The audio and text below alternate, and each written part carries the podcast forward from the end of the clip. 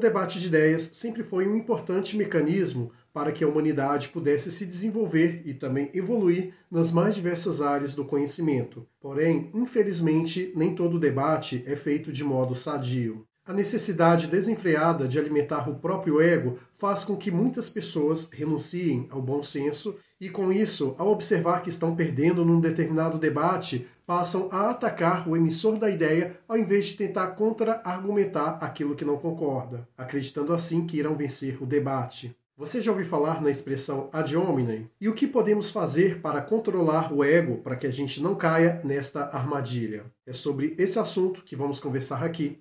Então, vem comigo.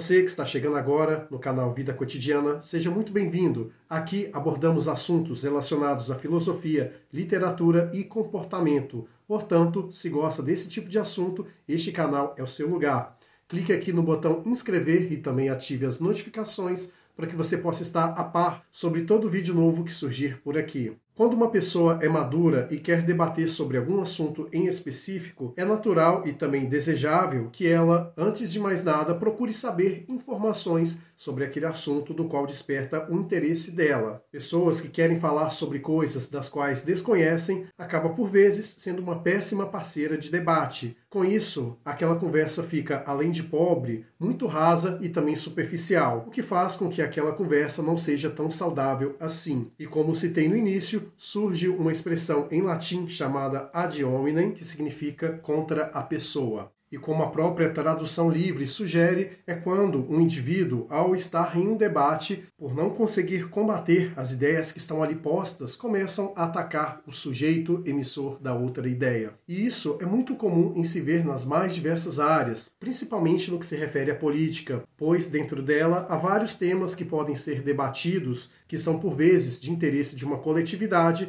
e acaba gerando um determinado atrito. E as pessoas, por serem uma espécie de massa de manobra de determinados grupos, acabam por vezes adotando o que seus mentores e líderes estão ali lhe propondo como ideal a ser seguido. E com isso faz com que muitos problemas surgem dentro de um debate que faz com que a conversa não ocorra de maneira sadia. A razão principal da existência do ad hominem em uma conversa é descredibilizar para dar credibilidade. Na cabeça da pessoa que ofende o emissor de uma ideia, ela acredita que, se ridicularizar aquela pessoa, tornando-a uma espécie de chacota, poderá assim mostrar para os outros ali ao redor de que ela, a puritana da vez, é dona da razão, uma vez que o outro possui características que comprometem a índole e o caráter dele, e por isso tudo aquilo que aquele outro venha a dizer está totalmente em desencontro com a realidade das coisas. Porém, é muito fácil você querer ofender aquele emissor de uma ideia, ao invés de tentar refutar a ideia com argumentos melhores pois este que deveria ser o caminho mais saudável e a ser perseguido e percorrido é o menos utilizado por pessoas de má índole.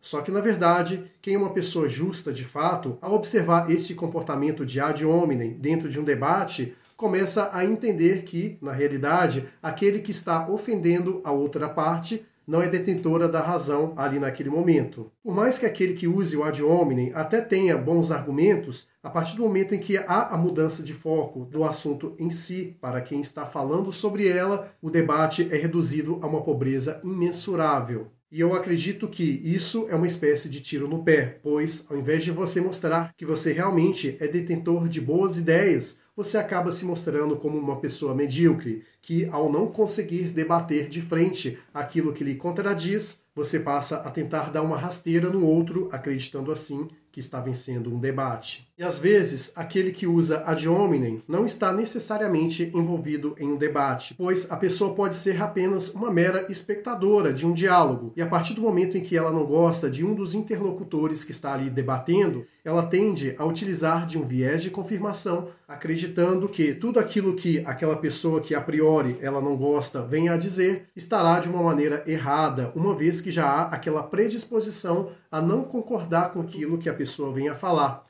que por mais que esse outro venha usar de argumentos que são respaldados por lógica, bom senso e que realmente são justos, a outra parte, que já está enviesada, tende a não acatar tudo aquilo que o outro venha a dizer, o que realmente é um ponto muito problemático. E como já falei que isto é muito comum de se ver em política, não precisa ir muito longe para você observar esse tipo de situação. Pois, até mesmo em conversas no seu dia a dia, você pode ver que às vezes, se uma pessoa não gosta de um determinado político, é natural que ela venha a criticar tudo aquilo que este político em específico venha a dizer. Até mesmo se ele disser coisas que ela acredita Logo, ela vai arrumar um jeito de driblar, de fazer uma espécie de malabarismo mental com o objetivo de atacar aquele emissor da ideia. E isso vale para todos os lados da política. Não está centralizado apenas em um determinado espectro político. Ambos se fazem valer dessa questão justamente para prevalecer a sua argumentação.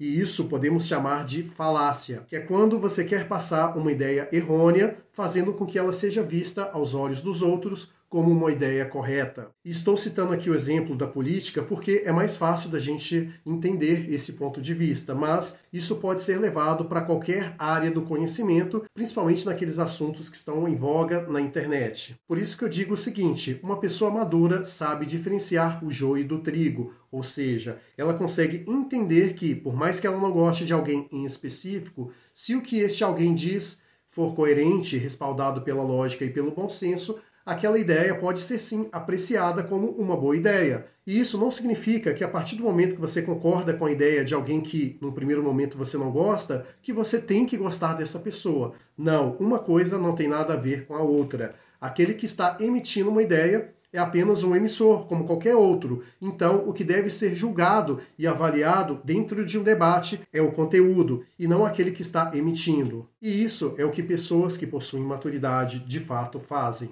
Agora, tem uma expressão que eu costumo chamar de ad hominem reverso, que é o seguinte: que é quando você acredita e confia em tudo que alguém que você gosta está dizendo. E simplesmente pelo fato de você ter desenvolvido uma espécie de simpatia por essa pessoa, você passa a acreditar em tudo que ela venha a dizer, por mais que ela esteja totalmente errada em um determinado assunto. E isso também é muito comum de se ver em política, infelizmente. Exemplos desse tipo também podemos citar na área da influência. As pessoas que costumam seguir determinados influenciadores, que às vezes não influencia nada de bom, acaba por vezes inserindo rótulos nestes influenciadores, dizendo que eles não erram nunca. E isso é uma outra espécie de viés de confirmação. E isso é tão grave como o ad hominem convencional. Portanto, é necessário saber filtrar as coisas. Às vezes, o que uma pessoa da qual você gosta muito pode dizer coisas totalmente incoerentes, e cabe a você, como um ser humano crítico que é capaz de ter cognição e refletir sobre as coisas que são ditas, avaliar aquela ideia como algo errôneo a partir do momento que você tem argumentos que refutem aquilo que foi dito. Portanto, saber diferenciar também neste aspecto do ad hominem reverso, que é uma expressão que eu nem sei se existe, eu acredito que estou criando ela agora,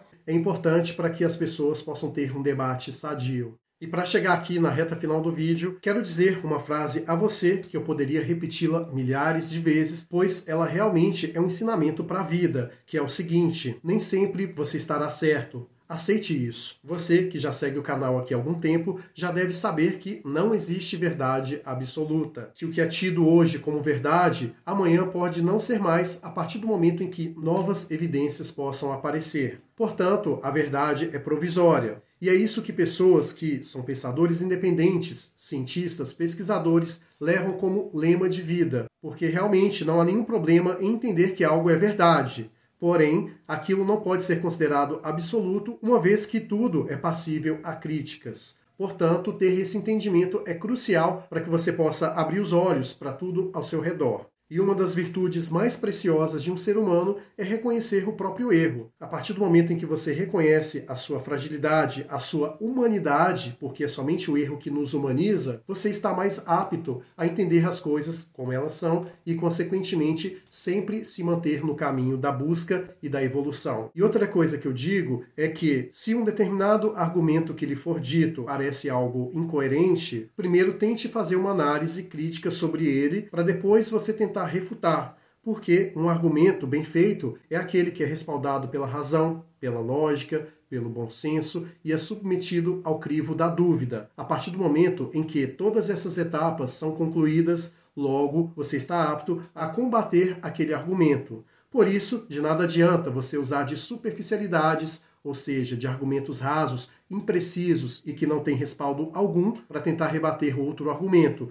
porque se você fizer isso, infelizmente você vai passar vergonha. Por isso que um pensador independente de fato é aquele que usa essas ferramentas que aqui citei para formular o seu argumento e, consequentemente, provar que a outra parte está errada. Chegamos aqui no final do vídeo e quero muito ler a sua opinião aqui na seção dos comentários. Você já conhecia essa expressão anteriormente? Compartilhe alguma experiência que você já teve em relação a esse assunto ou que você já observou em algum momento. Não só para mim, como também para os outros inscritos do canal, é muito importante saber o que você tem a dizer sobre este e tantos outros assuntos que aqui abordamos. Um forte abraço para você, te vejo lá no próximo vídeo e lembre-se, não ataque o argumentador, mas sim as ideias. Até breve.